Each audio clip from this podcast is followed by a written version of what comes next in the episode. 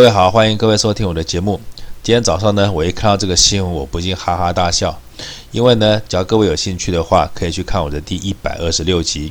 那一集内容中，我就已经预测过金正恩的死可能根本就是乌龙一场，可能根本就是西方媒体，尤其是川普政府，他只是想他的小兄弟伸手要钱的一个伎俩而已。那看到照片跟影片以后呢，我不禁感叹，我觉得李敖在生前的时候，他曾经说过一句话，他说：“我们不要用我们的耳朵代替我们的眼睛。”他的意思就是说，很多事情不要用听来的事情就做判断，而是要眼见为凭。可是，在现今科技这么发达的社会下，眼见都不一定为凭。因此，我想加一句，哪一句呢？就是你不要用你的眼睛代替你的大脑。很多事情眼见都不一定为凭。所以，我们一定要依靠我们聪明跟理性的大脑，我们来判断事情的真伪。我们这样才不会被西方的媒体所蒙蔽。我觉得西方媒体他们非常坏，他们一天到晚在宣传北韩有多怎么样、多么集权，老百姓生活的多辛苦，然后呢，把它形容成好像是一个所谓楚门的世界。但是，我觉得西方媒体真的是很不要脸。假如你们形容北韩是楚门的世界的话，那在你们掌控了这些亚洲小国家，日本、韩国跟台湾。那他们生活的地方就叫楚门子的世界。什么叫楚门子的世界呢？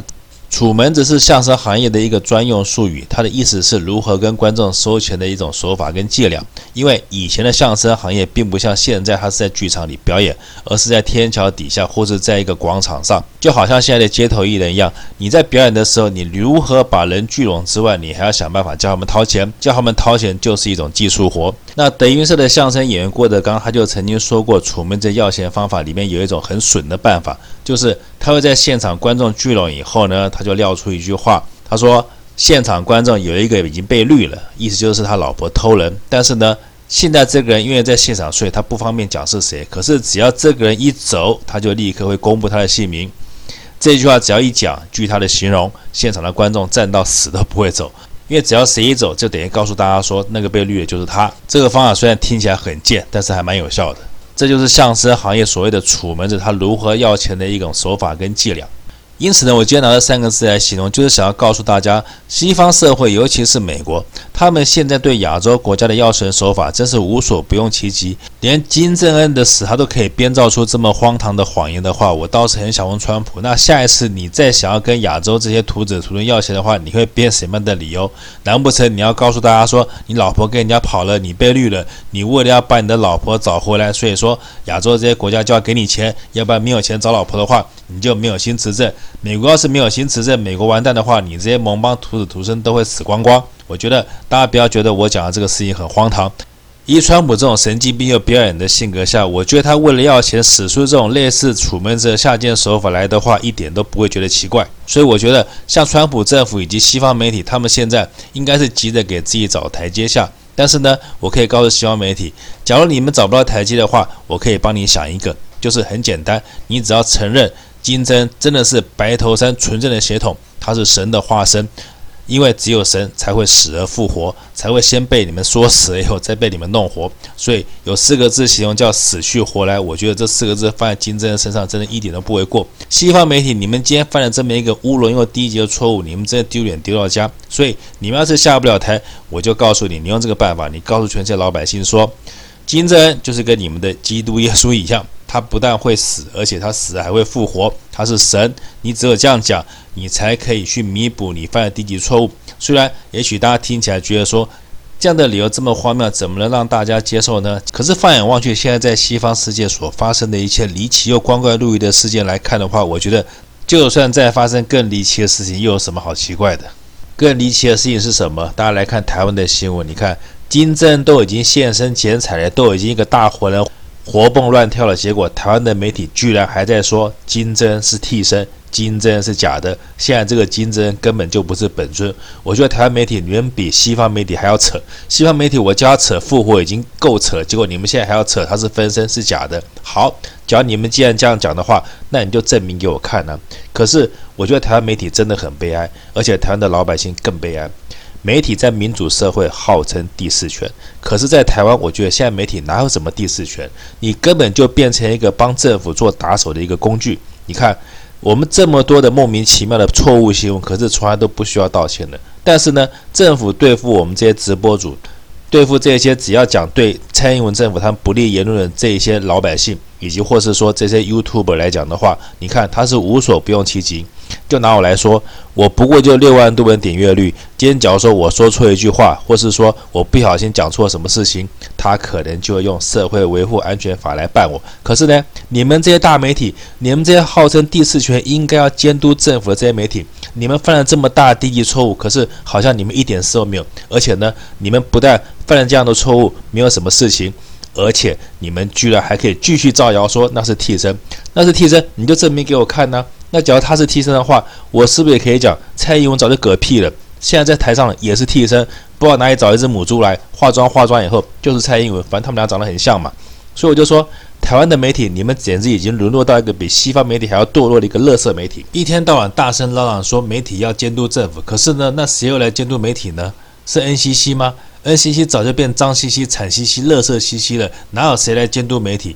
只有国家机器配合媒体来监督老百姓。台湾的第四权早就沦为跟政府狼狈为奸、打击老百姓、抹黑对手的一个工具，要不然连金正恩死而复活，而且复活以后还说他是假的，这么扯的新闻，居然到现在还在硬凹，说他是替身，还不愿承认错误。我觉得台湾老百姓到目前为止居然还一发不言的话，那我身为一个直播主，就算大胆预测两句，那又怎么样呢？你们这么大的媒体都可以信口雌黄，都可以说话不负责任的话。我这个小小的直播主还有什么好顾虑的？我就直接说，今天为什么西方媒体要造这个，也要造金正恩的死？我就大胆的怀疑你，川普就是要利用这个假的新闻，假造金正恩的死亡来恐吓韩国以及亚洲这些小国家。你的目的就是要伸手跟他们要钱。你说，因为金正恩死了可能会发生战争，你这个理由拿要钱再充分不过。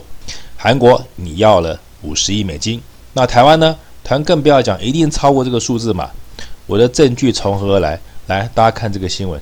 我们的劳退基金为什么损失了这么多钱？损失了四千多亿。可是损失四千多亿，政府却笑一笑，告诉你说：“哎呀，炒股失败了，哎呀，下次赚回来就好了。”我觉得这种屁话，为什么老百姓们你们都能够接受？而且媒体身为第四权，你居然完全没有监督政府，四千多亿，我们纳税人请政府官员帮我们操盘，他操作失败了，他居然只要笑一笑，说没事就好了。所以我才合理的怀疑，这笔钱根本就是要拿去贡献给美国爷爷的嘛？